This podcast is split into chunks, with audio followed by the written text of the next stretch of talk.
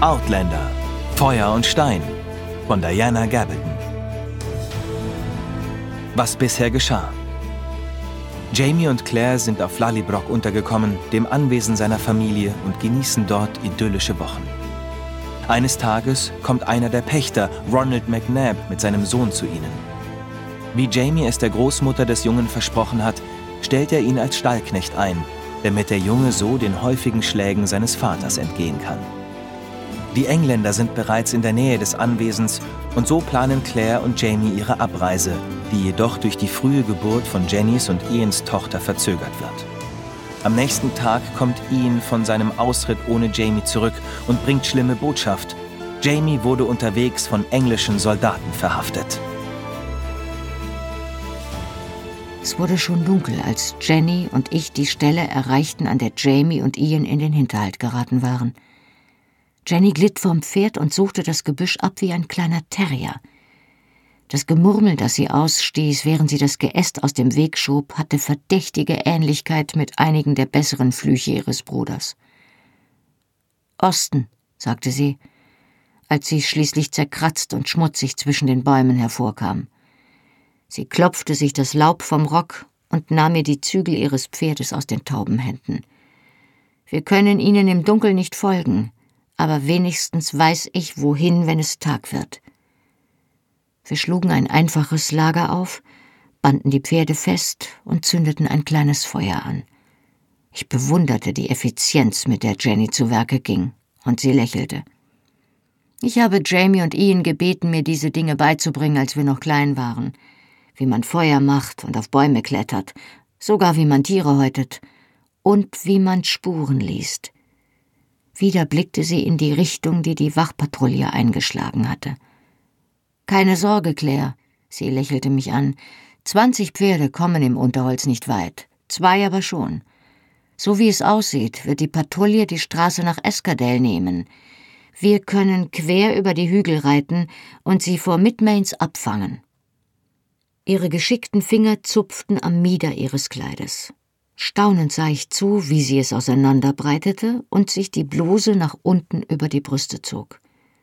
Sie waren sehr groß und sahen hart aus, prallvoll mit Milch. In meiner Ahnungslosigkeit hatte ich nicht darüber nachgedacht, was eine stillende Mutter wohl ohne ihr Baby macht. Ich kann das Baby nicht lange allein lassen, sagte sie, wie als Antwort auf meine Gedanken und verzog das Gesicht, während sie eine Brust von unten umfasste. Ich platze sonst. Als Reaktion auf die Berührung hatte Milch aus der vergrößerten Brustwarze zu tropfen begonnen, dünn und bläulich. Jenny zog ein großes Tuch aus der Tasche und steckte es unter ihre Brust. Neben ihr auf dem Boden stand ein kleiner Zinnbecher, den sie aus ihrer Satteltasche geholt hatte.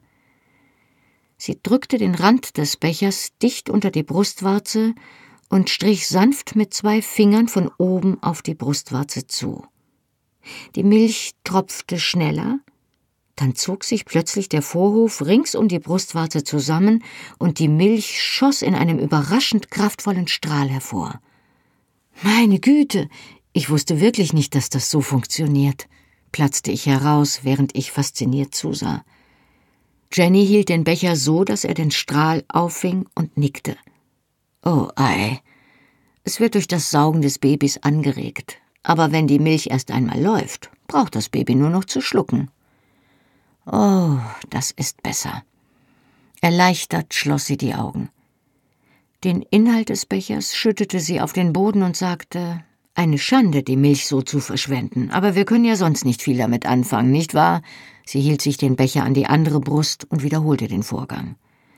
Es ist furchtbar lästig, sagte sie, als sie aufblickte und merkte, dass ich sie immer noch fasziniert beobachtete.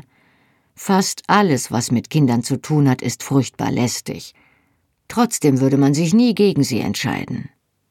Nein, sagte ich leise, das würde man nicht. Sie sah mich mitfühlend über das Feuer hinweg an.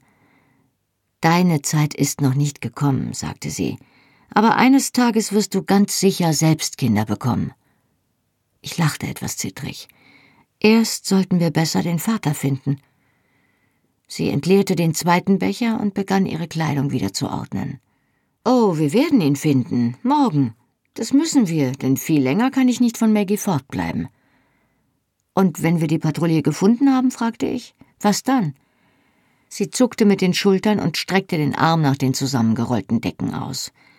Das kommt ganz auf Jamie an und darauf, wie sehr er sie provoziert hat, ihn zu quälen. Jenny hatte recht. Wir fanden die Wachpatrouille am nächsten Tag. Wir brachen auf, ehe es ganz hell war, sobald sie ihre Brüste noch einmal ausgestrichen hatte. Sie schien Wege finden zu können, wo keine existierten, und ich folgte ihr ohne zu fragen in eine dicht bewaldete Gegend. Wir kamen zwar im buschigen Unterholz nicht sehr schnell voran, doch sie versicherte mir, dass wir eine viel direktere Route verfolgten als die Patrouille, die ja durch die Größe ihrer Truppe an die Straßen gebunden war. Gegen Mittag holten wir sie ein. Ich hörte das Klirren des Zaumzeugs und die beiläufigen Unterhaltungen, die ich schon einmal gehört hatte, und streckte die Hand aus, um Jenny aufzuhalten. Unten im Bach ist eine Furt, flüsterte sie mir zu. Es klingt so, als hätten sie dort Halt gemacht, um die Pferde zu tränken. Sie glitt zu Boden, band unsere Pferde an, winkte mir, ihr zu folgen und schlüpfte ins Unterholz wie eine Schlange. Von dem Aussichtspunkt auf einem kleinen Felsvorsprung über der Furt, zu dem sie mich führte, konnten wir die Männer der Patrouille fast vollzählig sehen. Sie waren zum Großteil abgestiegen und unterhielten sich ungezwungen in kleinen Gruppen. Einige saßen auf dem Boden und aßen, einige führten die Pferde zu zweit oder zu dritt zum Wasser. Wen wir nicht sehen konnten, war Jamie. Meinst du, sie haben ihn umgebracht? flüsterte ich panisch. Ich hatte die Männer zweimal durchgezählt, um sicherzugehen, dass ich niemanden übersehen hatte. Es waren zwanzig Mann und sechsundzwanzig Pferde, und soweit ich das beurteilen konnte, befanden sie sich alle in unserem Blickfeld. Doch keine Spur von einem Gefangenen, kein verräterisches Aufglänzen der Sonne auf rotem Haar. Das glaube ich nicht, antwortete Jenny. Aber es gibt nur eine Möglichkeit, es herauszufinden. Sie begann rückwärts von dem Felsen zu kriechen. Und zwar Fragen. Jenseits der Furt wurde die Straße schmaler, bis sie kaum mehr war als ein staubiger Pfad, der sich durch die dicht gewachsenen Kiefern und Erlen schlängelte. Der Pfad war nicht breit genug, um zu zweit nebeneinander herzureiten. Die Männer mussten ihn einzeln in einer Kolonne passieren. Als sich der letzte Mann der Kolonne einer Wegbiegung näherte, trat Jenny Murray plötzlich vor ihm auf die Straße. Sein Pferd scheute und der Mann versuchte fluchend, es wieder unter Kontrolle zu bekommen. Als er den Mund öffnete, um entrüstet zu fragen, was dieses Benehmen zu bedeuten hatte, sprang ich von der Rückseite hinter einem Busch hervor und verpasste ihm mit einem heruntergefallenen Ast eine ordentliche Kopfnuss. Völlig überrumpelt verlor er das Gleichgewicht. Zusätzlich scheute das Pferd erneut und er fiel zu Boden. Er war jedoch nicht ohnmächtig. Der Schlag hatte ihn lediglich vom Pferd befördert. Jenny half mit einem anständigen Stein nach. Dann packte sie die Zügel des Pferdes und gestikulierte heftig in meine Richtung. Los, flüsterte sie, von der Straße mit ihm, ehe sie bemerken, dass er fort ist. So kam es, dass sich Robert MacDonald von der Patrouille aus Glenelriff, als er das Bewusstsein zurückerlangte, an einen Baum gefesselt wiederfand und er in die Mündung einer Pistole starrte, die ihm die Schwester seines ehemaligen Gefangenen mit stählernem Blick entgegenhielt. Was habt ihr mit Jamie Fraser gemacht? wollte sie wissen. MacDonald schüttelte benommen den Kopf, weil er sie anscheinend für ein Hirngespinst hielt. Ein Versuch, sich zu bewegen, brachte ihn von dieser Vorstellung ab, und nachdem er der Form halber eine Weile vor sich hingeflucht und uns gedroht hatte, fand er sich anscheinend mit dem Gedanken ab, dass er nur freikommen würde, wenn er uns sagte, was wir wissen wollten. Er ist tot, brachte MacDonald schließlich finster heraus. Als sich Jennys Finger unheilvoll auf dem Abzug bewegte, fügte er in plötzlicher Panik hinzu Ich war's nicht. Es war seine eigene Schuld. Jamie, berichtete er, hatte hinter einem Mann der Patrouille auf dem Pferd gesessen, die Arme mit einem Lederriemen gefesselt, flankiert von zwei weiteren Bewachern. Er hatte einen recht friedlichen Eindruck gemacht, und sie hatten keine besonderen Vorsichtsmaßnahmen ergriffen, als sie sechs Meilen hinter der Mühle eine Furt durchquert hatten.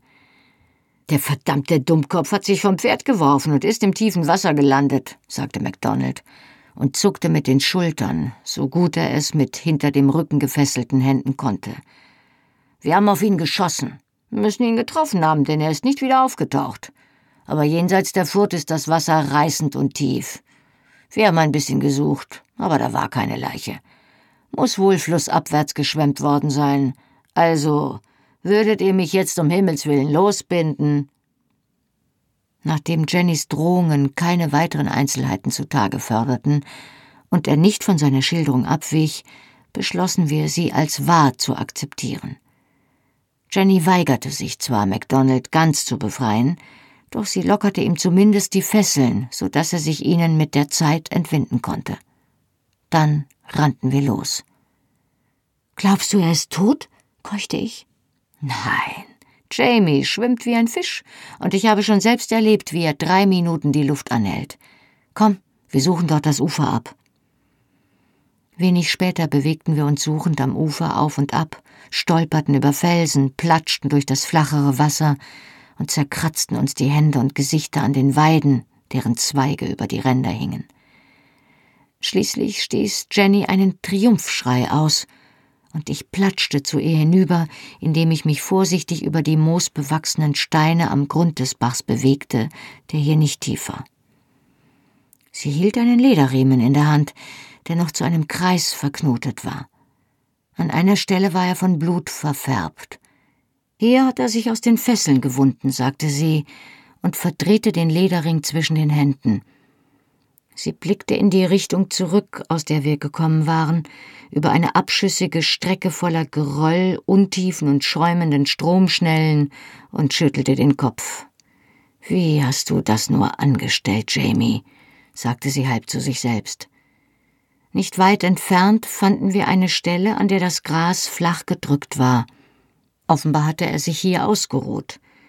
Ich fand einen kleinen bräunlichen Fleck auf der Rinde einer Espe er ist verletzt, sagte ich. Ei, aber er ist in Bewegung, erwiderte Jenny und ließ den Blick suchend über den Boden schweifen. Kannst du denn gut Spuren lesen? fragte ich hoffnungsvoll. Ich bin keine große Jägerin, sagte sie. Sie ging weiter und ich folgte ihr dicht auf dem Fuße. Aber wenn ich nicht imstande bin, so etwas Großes wie Jamie Fraser durch trockene Farne zu verfolgen, bin ich nicht nur blind, sondern auch blöd. Tatsächlich. Eine breite Spur aus zerdrückten braunen Farnen führte bergauf, bis sie im dichten Heidekraut verschwand. Wir umkreisten die Stelle, fanden aber keine weitere Spur und bekamen keine Antwort, als wir ihn riefen. Er ist fort, sagte Jenny. Sie setzte sich auf einen umgestürzten Baum und fächelte sich Luft zu. Ich hatte den Eindruck, dass sie blass war, und mir kam der Gedanke, dass eine Frau, die vor weniger als einer Woche ein Kind zur Welt gebracht hatte, Besseres zu tun hatte, als bewaffnete Männer zu entführen und zu bedrohen. Jenny, sagte ich, du musst nach Hause. Außerdem kehrt er ja vielleicht nach Lallybroch zurück. Sie schüttelte den Kopf. Nein, das würde er nicht tun. Was auch immer uns MacDonald erzählt hat, Sie werden nicht so einfach aufgeben. Nicht bei der Belohnung. Es mag Ihnen ja bis jetzt nicht gelungen sein, ihn zu finden, aber Sie haben mit Sicherheit jemanden zurückgeschickt, der für den Fall des Falles den Hof im Auge behält. Nein, das ist der einzige Ort, wohin er nicht gehen würde. Sie zerrte an ihrem Halsausschnitt. Es war zwar kalt, aber sie schwitzte ein wenig, und ich konnte dunkle Flecken auf der Brust ihres Kleides erkennen, weil ihr die Milch auslief. Sie sah meinen Blick und nickte. Ei, ich muss bald zurück. Mrs. Crook füttert die Kleine mit Ziegenmilch und Zuckerwasser, aber lange hält sie es nicht mehr ohne mich aus und ich nicht ohne sie. Aber ich lasse dich nur ungern allein. Ich war auch nicht begeistert von der Vorstellung, die schottischen Highlands allein nach einem Mann absuchen zu müssen, der sonst wo sein konnte. Aber ich machte gute Miene zum bösen Spiel. Ich komme schon zurecht, sagte ich. Es könnte schlimmer sein, denn wenigstens lebt er noch. Am Abend kauerten wir uns an das Feuer und redeten nicht viel. Jenny war in Gedanken ganz bei ihrem im Stich gelassenen Kind und ich bei der Frage, was ich allein anstellen sollte, ohne mich ernsthaft in der Gegend auszukennen oder Gälisch zu sprechen. Auf einmal fuhr Jennys Kopf abrupt hoch und sie lauschte. Ich richtete mich steil auf und spitzte ebenfalls die Ohren, hörte aber nichts. Aufmerksam folgte ich Jennys Blickrichtung in den dunklen Wald, sah aber Gott sei Dank keine Augen in seinen Tiefen aufleuchten. Als ich mich wieder dem Feuer zuwandte, saß Mörter auf der anderen Seite und wärmte sich in aller Seelenruhe die Hände über den Flammen.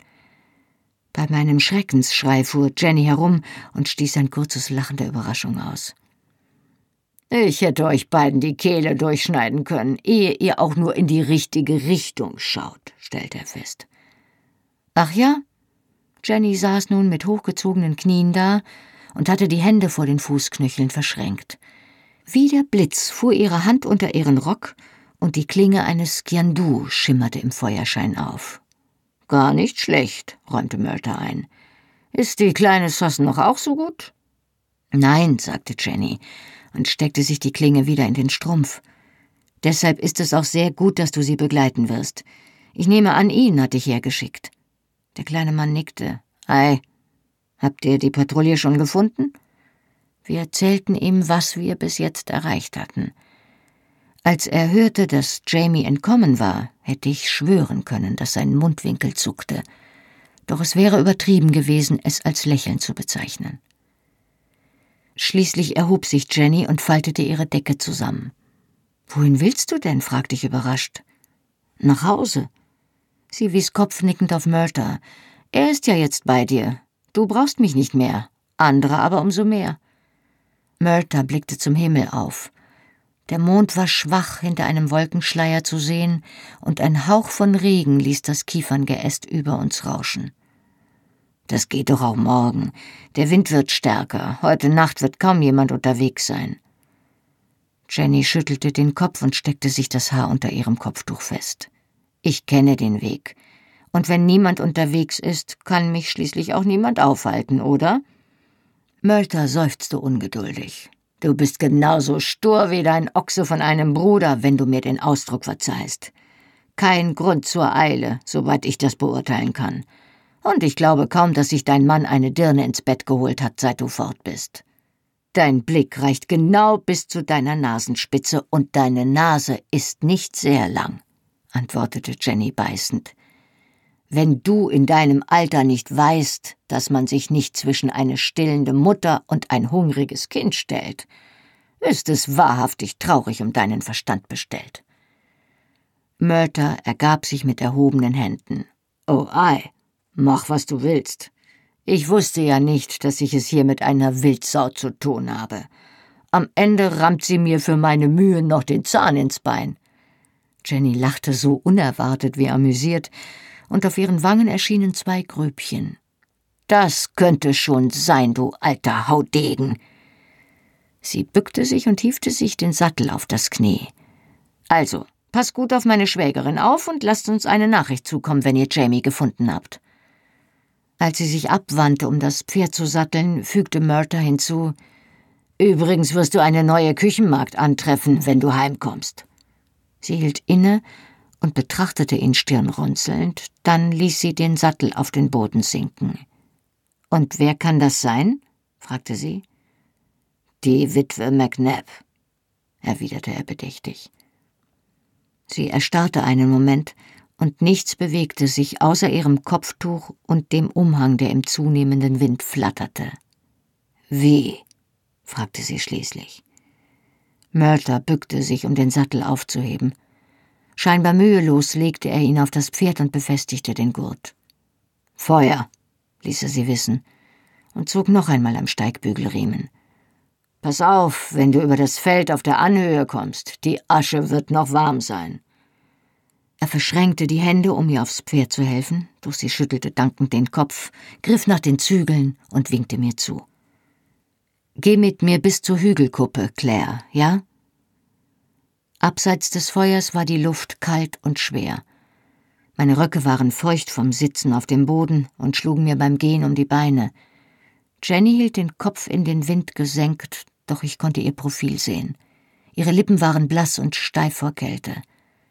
War es McNabb, der Jamie an die Patrouille verraten hat? fragte ich schließlich. Sie nickte langsam. Ei. Ich vermute, ihn hat es herausgefunden oder einer der anderen Männer. Es spielt keine Rolle, wer.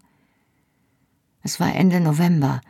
Guy Fawkes war schon vorbei, aber ich sah plötzlich ein Freudenfeuer vor mir, dessen Flammen an den Holzwänden emporstiegen und aus dem Rieddach sprossen wie die Zungen des Heiligen Geistes, während das Feuer im Inneren tosend für die Verdammten betete. Und mitten darin der Mann, der wie eine Strohpuppe in der Asche seines Herdes kauerte, um beim nächsten Windstoß, der durch die Überreste seines Heims fegte, zu schwarzem Staub zu zerfallen. Es ist ein schmaler Grat zwischen Gerechtigkeit und Brutalität. Ich begriff, dass mich Jenny fragend ansah, und ich erwiderte ihren Blick mit einem Nicken. Zumindest in diesem Fall standen wir gemeinsam auf derselben Seite dieses schmalen, beliebig gezogenen Grats.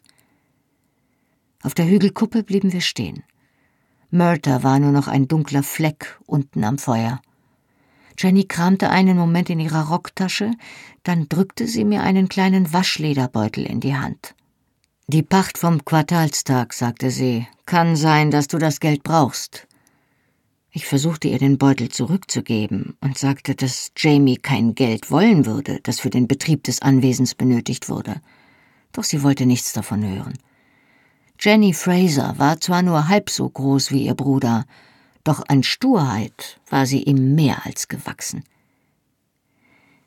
Endlich akzeptierte ich, dass ich keine Chance hatte, gab auf und brachte das Geld sicher in den Tiefen meiner Röcke unter. Auf Jennys Beharren nahm ich auch den Skiandu an, den sie mir aufdrängte. Er gehört Ihnen, aber er hat noch einen, sagte sie. Steck ihn dir fest in den Strumpfsaum, leg ihn niemals ab, selbst zum Schlafen nicht. Sie hielt einen Moment inne, als gäbe es noch etwas, was sie unbedingt sagen wollte. Jamie meinte, begann sie dann auch ganz vorsichtig, es könnte hin und wieder sein, dass du mir etwas sagen möchtest. Und wenn du das tust, soll ich tun, was du sagst. Gibt es etwas, was du mir gern sagen würdest? Jamie und ich hatten darüber gesprochen, dass wir Lalibroch und seine Bewohner auf die kommende Katastrophe des Aufstands vorbereiten mussten. Doch damals hatten wir gedacht, wir hätten noch Zeit. Jetzt hatte ich keine Zeit, höchstens ein paar Minuten, in denen ich dieser neuen Schwester, die mir so ans Herz gewachsen war, das Nötige mit auf den Weg geben musste, um Lallybroch gegen den kommenden Sturm zu wappnen. Nicht zum ersten Mal erfasste mich der Gedanke, dass die Prophetenrolle furchtbar unangenehm war. Ich empfand beträchtliches Verständnis für Jeremiah und sein Klagen, und ich begriff, warum Cassandra so unbeliebt war. Doch es war nicht zu ändern. Auf der Kuppe eines schottischen Hügels, auf dem mir ein nächtlicher Herbststurm die Haare und Röcke um den Körper peitschte wie die Gewänder einer Banshee, wandte ich mein Gesicht zum finsteren Himmel empor und hob an, eine Prophezeiung zu sprechen. Pflanzt Kartoffeln, empfahl ich. Jennys Mund öffnete sich ein wenig, dann biss sie die Zähne zusammen und nickte energisch. Kartoffeln, Ei. Ich muss sie aus Edinburgh kommen lassen. Das werde ich tun. Wie viele denn? So viele ihr könnt. Es gibt zwar jetzt noch keinen Kartoffelanbau in den Highlands, aber das wird sich ändern. Sie lassen sich gut lagern und sind ertragreicher als Weizen. Bepflanzt so viel Land wie möglich mit Feldfrüchten, die gut haltbar sind. Es wird eine Hungersnot geben, in zwei Jahren, und sie wird fruchtbar sein. Wenn ihr Grund und Boden habt, der keinen Ertrag abwirft, verkauft ihn gegen Gold. Krieg wird kommen und Gemetzel. Überall in den Highlands wird man Jagd auf die Menschen machen. Ich überlegte einen Moment. Habt ihr ein Priesterloch im Haus? Nein, es wurde weit nach Cromwells Zeit gebaut. Dann baut eins oder irgendein sicheres Versteck. Ich hoffe, dass Jamie es nicht brauchen wird. Ich schluckte krampfhaft bei diesem Gedanken. Aber vielleicht jemand anders. Gut. Ist das alles? Ihr halb verdunkeltes Gesicht war ernst und konzentriert. Ich dankte Jamie im Geiste für die Voraussicht, sie zu warnen, und ihr selbst für das Vertrauen, das sie ihrem Bruder entgegenbrachte. Sie fragte weder nach dem Wie noch dem Warum, sondern prägte sich nur sorgfältig ein, was ich sagte, und ich wusste, dass meine hastigen Anweisungen befolgt werden würden. Das ist alles, zumindest alles, was mir jetzt einfällt. Ich versuchte zu lächeln, doch es erschien mir selbst nicht überzeugend. Ihr gelang es besser.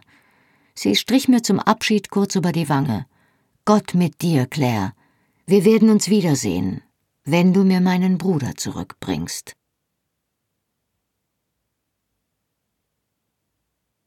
Die Suche. Dougal erzählt.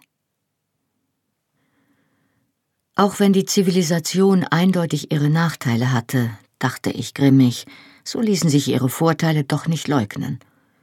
Man nehme zum Beispiel das Telefon. Oder auch Zeitungen, die zwar in Metropolen wie Edinburgh oder sogar Perth schon zum Alltag gehörten, in der Wildnis der schottischen Highlands jedoch völlig unbekannt waren.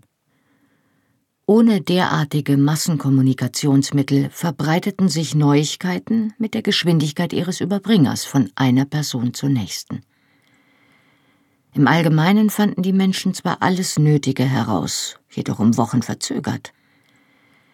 Daher konnten wir bei unserer Suche nach Jamies Aufenthaltsort höchstens darauf bauen, dass ihm vielleicht jemand begegnete und eine Nachricht nach Lallybroch schickte, was Wochen dauern konnte.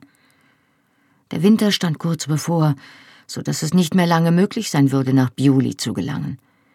Ich saß am Feuer und schob Stöckchen in die Flammen, während ich die Möglichkeiten abwog.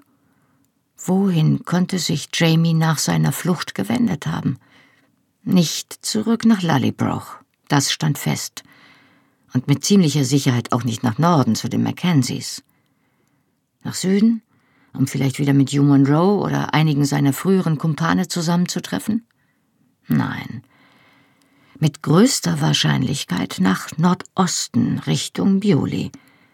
Aber wenn ich mir das denken konnte, konnten es die Männer der Patrouille womöglich ebenso. Murta kehrte vom Holzsammeln zurück und ließ einen Arm voll Äste zu Boden fallen. Er ließ sich im Schneidersitz auf einer Ecke seines Pläds nieder und legte den Rest zum Schutz vor der Kälte um sich. Dann richtete er den Blick zum Himmel, wo der Mond hinter den dahinjagenden Wolken aufleuchtete. Es wird vorerst noch nicht schneien, sagte er stirnrunzelnd. Eine Woche noch, höchstens zwei. Vielleicht schaffen wir es bis dahin nach Bioli. Tja, schön, meine Gedanken bestätigt zu finden, dachte ich nur. Du glaubst, er ist dort? Der hagere kleine Schotte zuckte mit den Achseln und zog sich das Plaid noch enger um die Schultern. Schwer zu sagen. Er wird nur langsam vorankommen. Er muss sich ja tagsüber verstecken und kann keine Straßen nehmen. Und er hat kein Pferd. Er kratzte sich nachdenklich über das stoppelige Kinn. Wir können ihn nicht finden. Wir sorgen besser dafür, dass er uns findet. Wie denn? Mit Leuchtmunition? schlug ich sarkastisch vor. Eins musste man Mörder lassen. Meine Worte konnten so unpassend sein, wie sie wollten. Ich konnte mich darauf verlassen, dass er sich verhielt, als hätte ich nichts gesagt. Ich habe dein Arzneiköfferchen mitgebracht, sagte er und wies kopfnickend auf die Satteltaschen am Boden. Und du hast in Lallybroch einen guten Ruf. Die Leute in der Gegend werden wissen, dass du Heilerin bist. Er nickte vor sich hin. Ei, das wird gehen.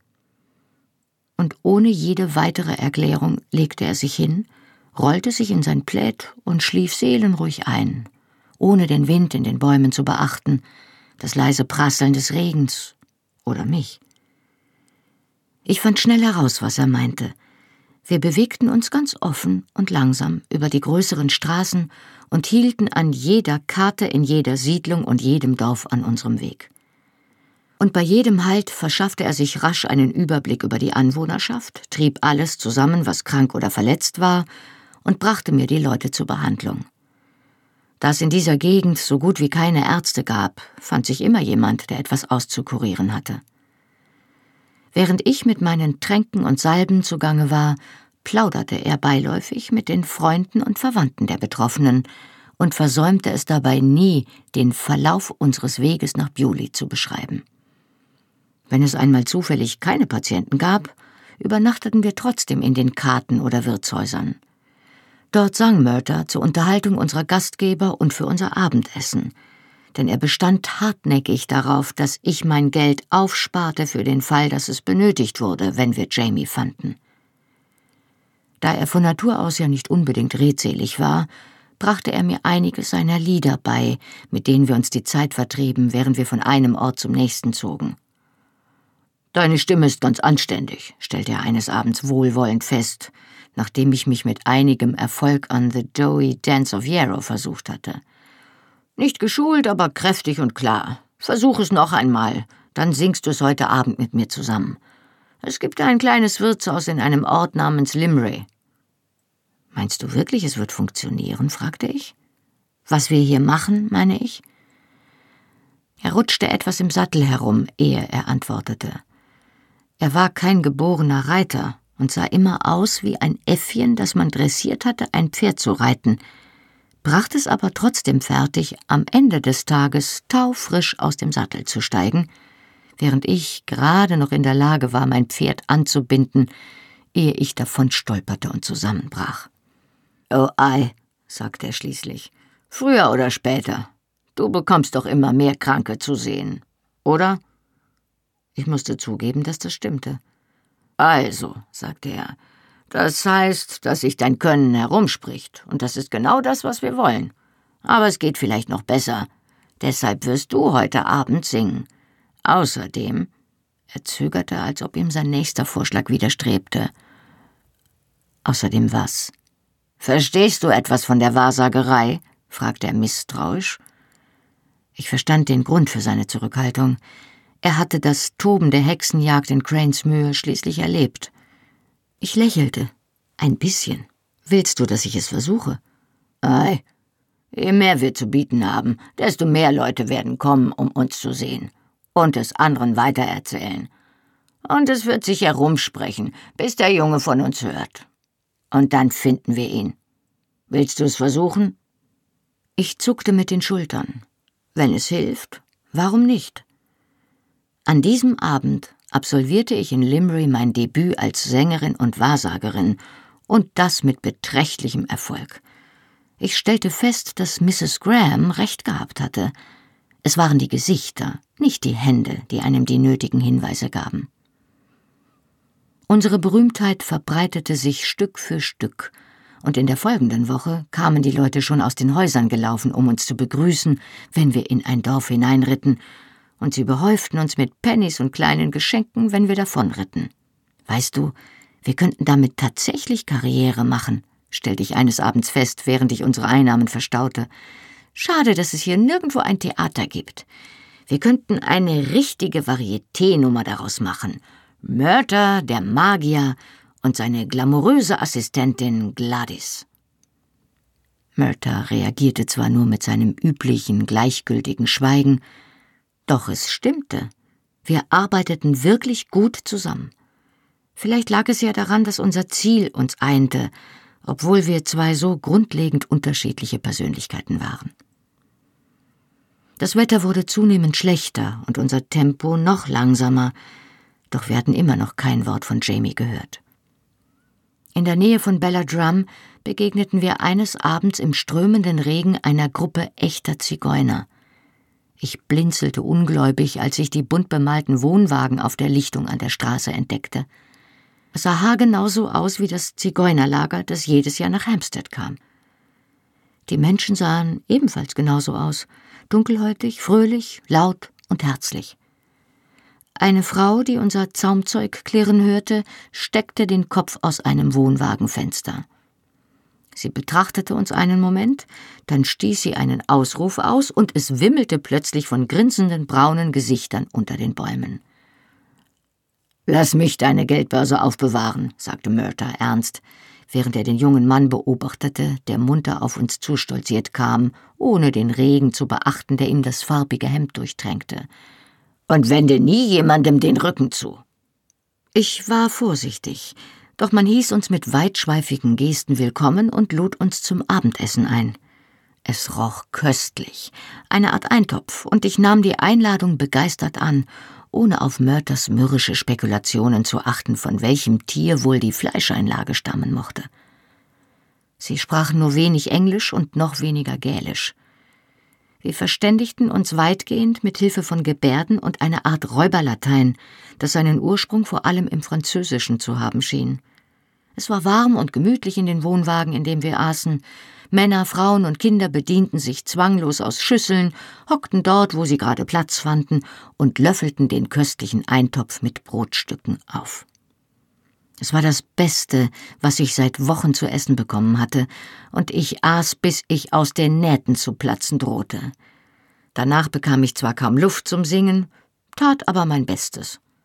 An den schwierigen Stellen summte ich nur mit und überließ Murta die erste Geige. Unser Auftritt wurde mit jubelndem Applaus aufgenommen, und die Zigeuner zeigten sich erkenntlich, indem ein junger Mann zur Begleitung einer betagten Geige ein inbrünstiges Klagelied sang. Ein kleines Mädchen von etwa acht Jahren schlug mit großem Ernst ein Tambourin dazu. Während Murta in den Dörfern und Karten sehr vorsichtig mit seinen Fragen gewesen war, legte er bei den Zigeunern völlige Offenheit an den Tag. Zu meiner Überraschung erzählte er ihnen ganz unverhohlen, wen wir suchten. Einen Hühnen mit Haaren wie Feuer und Augen wie der Sommerhimmel. Überall im Wohnwagen wurden fragende Blicke gewechselt, doch die Zigeuner schüttelten ebenso einstimmig wie bedauernd die Köpfe. Nein, sie hatten ihn nicht gesehen, doch und hier deutete ihr Anführer, der junge Mann mit dem purpurfarbenen Hemd, der uns anfangs willkommen geheißen hatte, pantomimisch die Entsendung eines Boten an, sollten sie dem Mann begegnen, den wir suchten. Ich verbeugte mich lächelnd, und Mörta versuchte sich seinerseits an einer Pantomime, bei der Informationen gegen Geld eingetauscht wurden. Darauf reagierten sie freundlich, doch ich sah auch kalkulierende Blicke. Ich war froh, als Murta verkündete, dass wir nicht über Nacht bleiben könnten, sondern weiter müssten, sagte aber trotzdem Danke. Er schüttelte ein paar Münzen aus seinem Sporren und ließ die Leute deutlich sehen, dass er nur eine Handvoll Kupferpennies enthielt. Nachdem er diese als Dank für das Abendessen verteilt hatte, brachen wir auf, gefolgt von lautstarken Abschiedsgrüßen, Dankesworten und guten Wünschen. Zumindest ging ich davon aus. Es war natürlich genauso gut möglich, dass sie uns versprachen, uns zu folgen, um uns die Kehlen durchzuschneiden, denn Murta verhielt sich exakt so, als sei das der Fall.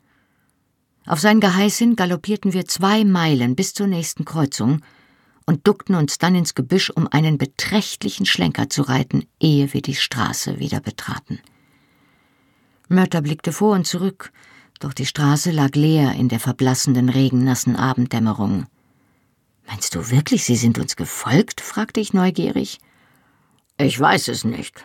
Aber da Sie zu zwölf sind und wir nur zu zweit, dachte ich, es ist besser, wenn wir so tun, als wäre es so. Das klang vernünftig, und ich folgte ihm fraglos durch einige weitere Ablenkungsmanöver, bis wir schließlich in Rossmoor eintrafen, wo wir Unterschlupf in einer Scheune fanden. Am nächsten Tag fiel Schnee. Nur ganz wenig, gerade so viel, dass er den Boden weiß bestäubte wie Mehl auf dem Boden einer Mühle. Doch es bereitete mir Sorgen. Ich dachte nicht gern daran, wie Jamie allein und schutzlos in der Heide den Winterstürmen trotzte, bekleidet nur mit dem Hemd und Plaid, das er bei seiner Ergreifung durch die Patrouille getragen hatte. Zwei Tage später traf der Bote ein. Die Sonne stand zwar noch hoch über dem Horizont, doch in den Felsentälern war schon Abend. Der Schatten unter den kahlen Bäumen war so tief, dass der Pfad, falls es ihn gab, so gut wie unsichtbar war. In meiner Angst, den Boten in der Dunkelheit zu verlieren, ging ich so dicht hinter ihm, dass ich ihm ein oder zweimal sogar auf den Saum seines Umhangs trat. Schließlich drehte er sich mit einem ungeduldigen Grunzlaut um und stieß mich vor sich. Dann legte er mir den Arm schwer auf die Schulter und schob mich durch die Dämmerung. Ich hatte das Gefühl, als wären wir schon ewig unterwegs. Inmitten von hoch aufragenden Felsen und totem Unterholz hatte ich längst jeden Orientierungssinn verloren. Ich konnte nur hoffen, dass Murter irgendwo hinter uns war und sich zumindest in Hörweite hielt, wenn er schon nicht zu sehen war. Der Mann, der mich in dem Wirtshaus abgeholt hatte, ein Zigeuner in den mittleren Jahren, der kein Wort Englisch sprach, hatte sich resolut geweigert, irgendjemanden mitzunehmen außer mir. Mit großem Nachdruck hatte er erst auf Murter und dann auf den Boden gezeigt, um ihm zu bedeuten, dass er bleiben musste, wo er war. Um diese Jahreszeit wurde es abends schnell bitterkalt, und mein schwerer Umhang bot kaum Schutz vor den jähen Windstößen, die uns auf den Lichtungen entgegenschlugen. Ich war hin und her gerissen zwischen meiner Bestürzung über die Vorstellung, dass Jamie die eisigen, nassen Spätherbstnächte schutzlos im Freien verbringen musste, und freudiger Erregung bei dem Gedanken, ihn wiederzusehen. Mir lief ein Schauder über den Rücken, der nichts mit der Kälte zu tun hatte. Schließlich ließ der Führer mich anhalten, drückte mir warnend die Schulter, verließ den Pfad und verschwand. Ich blieb stehen, so geduldig ich konnte, die Hände unter die verschränkten Arme gesteckt, um mich zu wärmen. Ich war mir sicher, dass er oder sonst irgendjemand zurückkommen würde. Ich hatte ihn ja noch nicht bezahlt. Dennoch, der Wind fuhr klappernd durch die abgestorbenen Brombeeren wie der vorüberhuschende Geist eines Hirsches, der immer noch in Panik vor dem Jäger flieht. Dazu drang mir die Nässe durch die Nähte meiner Schuhe. Das Otterfett, mit dem ich sie wasserdicht gemacht hatte, hatte sich abgenutzt, und ich hatte keine Gelegenheit gehabt, es neu aufzutragen. Genauso plötzlich wie er verschwunden war, tauchte der Führer wieder auf, und ich biss mir auf die Zunge, als ich meinen Ausruf der erschreckten Überraschung herunterschluckte. Mit einem Ruck seines Kopfes wies er mich an, ihm zu folgen, und hielt einige abgestorbene Erlenzweige beiseite, um mich durchzulassen. Der Eingang der Höhle war schmal. Auf einem Felsensims stand eine Laterne, die mir den Umriss der hochgewachsenen Gestalt zeigte, die sich jetzt dem Eingang zuwandte, um mir entgegenzukommen. Ich stürzte auf ihn zu, doch noch ehe ich ihn berührte, war mir klar, dass es nicht Jamie war. Die Enttäuschung traf mich wie ein Schlag in die Magengrube, und ich musste einen Schritt zurückweichen und mehrmals schlucken, um zu verhindern, dass mir die Galle in die Kehle stieg. Ich ballte die Hände zu Fäusten und drückte sie fest an meine Oberschenkel, bis ich mich so weit beruhigt hatte, dass ich etwas sagen konnte. Du hast dich wohl verirrt, wie? fragte ich mit einer Stimme, deren Kühle mich selbst erstaunte. Dougal Mackenzie hatte mein Ringen um Fassung beobachtet, und sein dunkles Gesicht war dabei nicht ohne Mitgefühl geblieben. Jetzt nahm er meinen Ellbogen und führte mich tiefer in die Höhle hinein. An der Rückwand lag ein Haufen Stoffbündel aufeinander gestapelt, viel mehr als ein einziges Pferd tragen konnte. Er war also nicht allein. Und was auch immer er und seine Männer da transportierten, es war etwas, was er den neugierigen Blicken der Wirtsleute und Stallknechte lieber vorenthielt. Unter die Schmuggler gegangen? sagte ich und wies kopfnickend auf den Stapel. Dann dachte ich nach und beantwortete mir die Frage selbst. Nein, keine Schmuggelware. Ausrüstung für Prinz Charles, hm? Er würdigte mich keiner Antwort, sondern setzte sich mir gegenüber auf einen Felsen und legte die Hände auf die Knie. Ich habe Neuigkeiten, sagte er abrupt. Ich holte tief Luft und machte mich auf alles gefasst. Neuigkeiten, und zwar seiner Miene nach keine guten. Wieder holte ich Luft, schluckte krampfhaft und nickte. Heraus damit. Er lebt noch, sagte er, und der größte Eisklumpen in meinem Magen löste sich auf. Dougal legte den Kopf zur Seite und beobachtete mich sehr genau. Um zu sehen, ob ich in Ohnmacht fallen würde, fragte ich mich dumpf. Ganz egal, das würde ich gewiss nicht tun.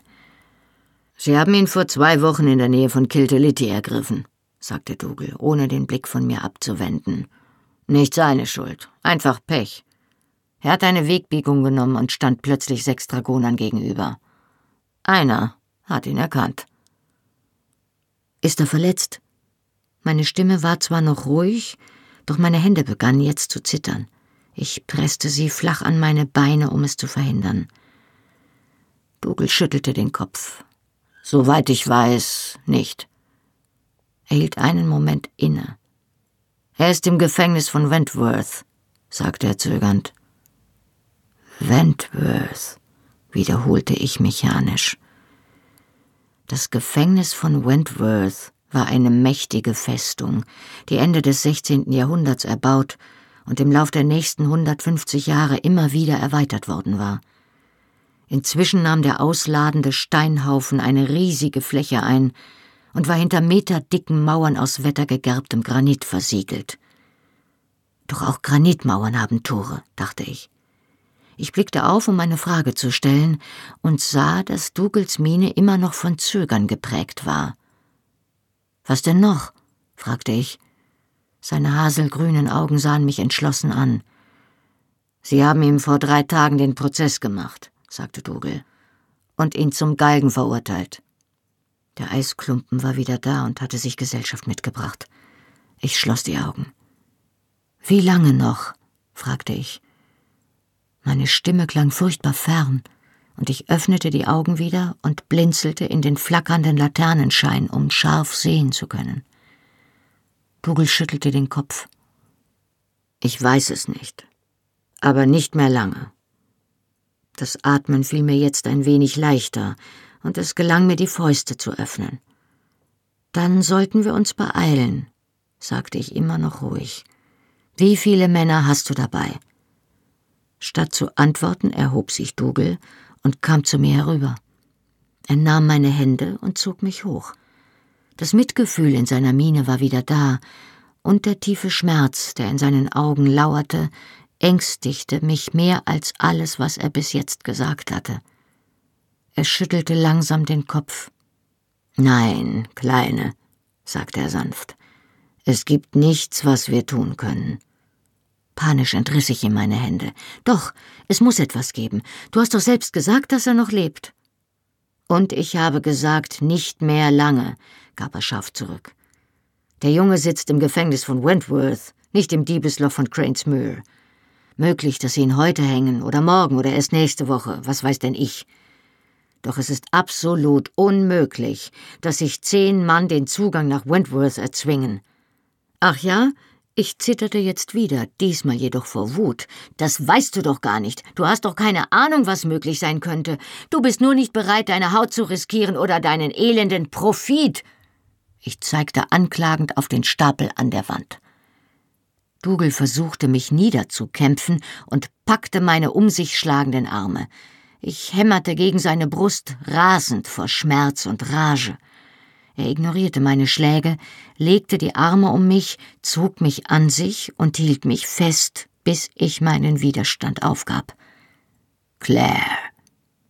Es war das erste Mal, dass er meinen Vornamen benutzte, und das machte mir noch mehr Angst.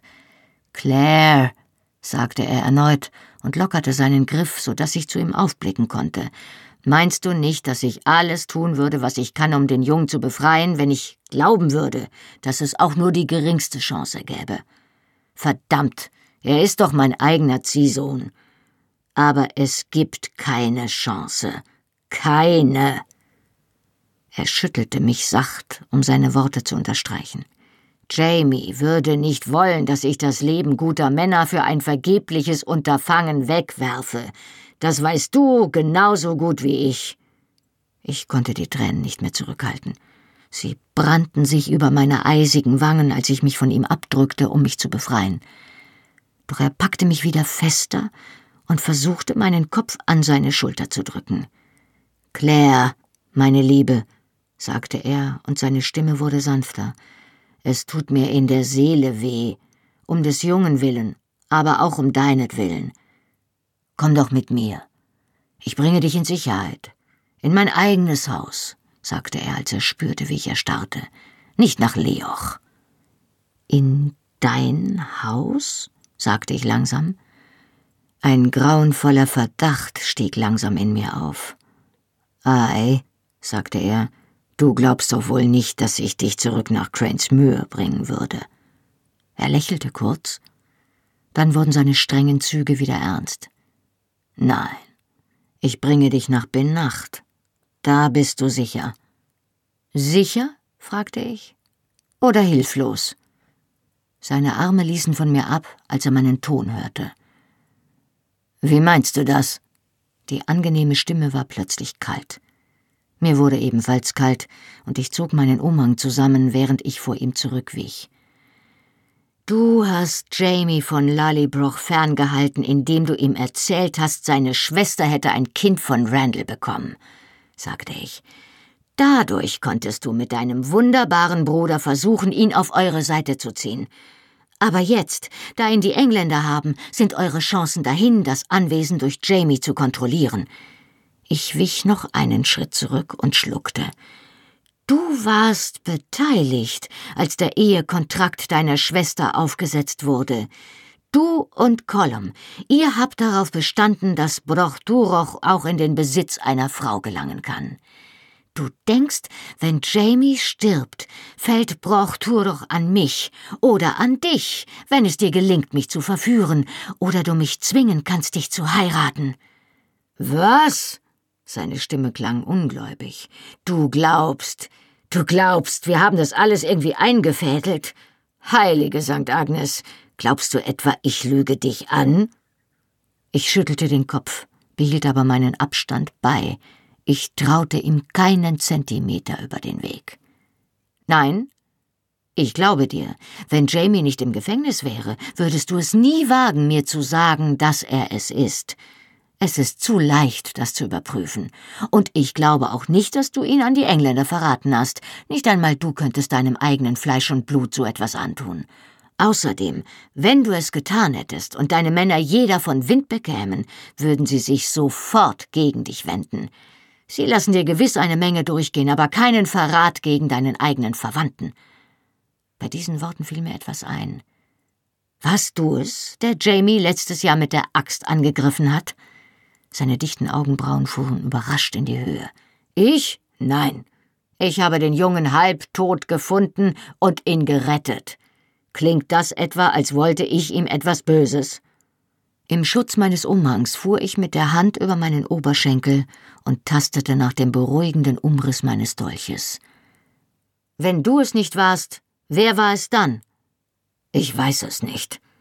Sein attraktives Gesicht war zwar voller Argwohn, hielt aber nichts vor mir verborgen. Es war einer der drei Männer, Gesetzlose, mit denen Jamie damals auf der Jagd war. Sie haben sich alle gegenseitig beschuldigt, und es war unmöglich, die Wahrheit herauszubekommen. Er zuckte mit den Achseln und der Umhang glitt ihm von der Schulter.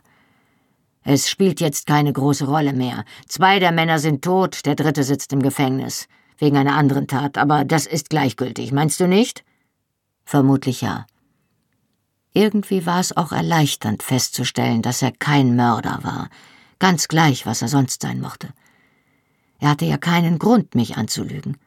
Soweit er das wusste, war ich vollkommen hilflos. Allein konnte er mich zwingen zu tun, was immer er wünschte. Zumindest glaubte er das wahrscheinlich. Ich legte die Hand um den Knauf meines Dolches. Das Licht in der Höhle war schlecht, doch ich beobachtete ihn genau, und ich konnte die Unentschlossenheit sehen, die ihm kurz über das Gesicht huschte, als er sich seinen nächsten Schritt zurechtlegte. Er trat mit ausgestreckter Hand auf mich zu, blieb aber stehen, als er sah, wie ich zurückzuckte. Claire, liebste Claire. Seine Stimme war jetzt sanft, und er fuhr mir sacht mit der Hand über den Arm. Er hatte also beschlossen, es mit Verführung zu versuchen, nicht mit Zwang. Ich weiß, warum du so kalt zu mir sprichst und warum du schlecht von mir denkst. Du weißt, dass ich für dich brenne, Claire. Und das stimmt. Ich will dich, seit ich beim Gathering deine süßen Lippen geküsst habe. Er hatte zwei Finger leicht auf meiner Schulter liegen, und sie bewegten sich zentimeterweise auf meinen Hals zu. Wäre ich ein freier Mann gewesen, als du durch Randall bedroht warst, hätte ich dich selbst auf der Stelle geheiratet und den Mann für dich zum Teufel geschickt. Sein Körper kam allmählich näher und drängte mich gegen die Felswand der Höhle. Seine Fingerspitzen wanderten zu meiner Kehle hinauf und zeichneten den Verschluss meines Umhangs nach. Dann muss er mein Gesicht gesehen haben, denn er beendete seine Avancen, obwohl er seine Hand liegen ließ, wo sie war. Sie ruhte sacht auf dem rasenden Puls an meinem Hals.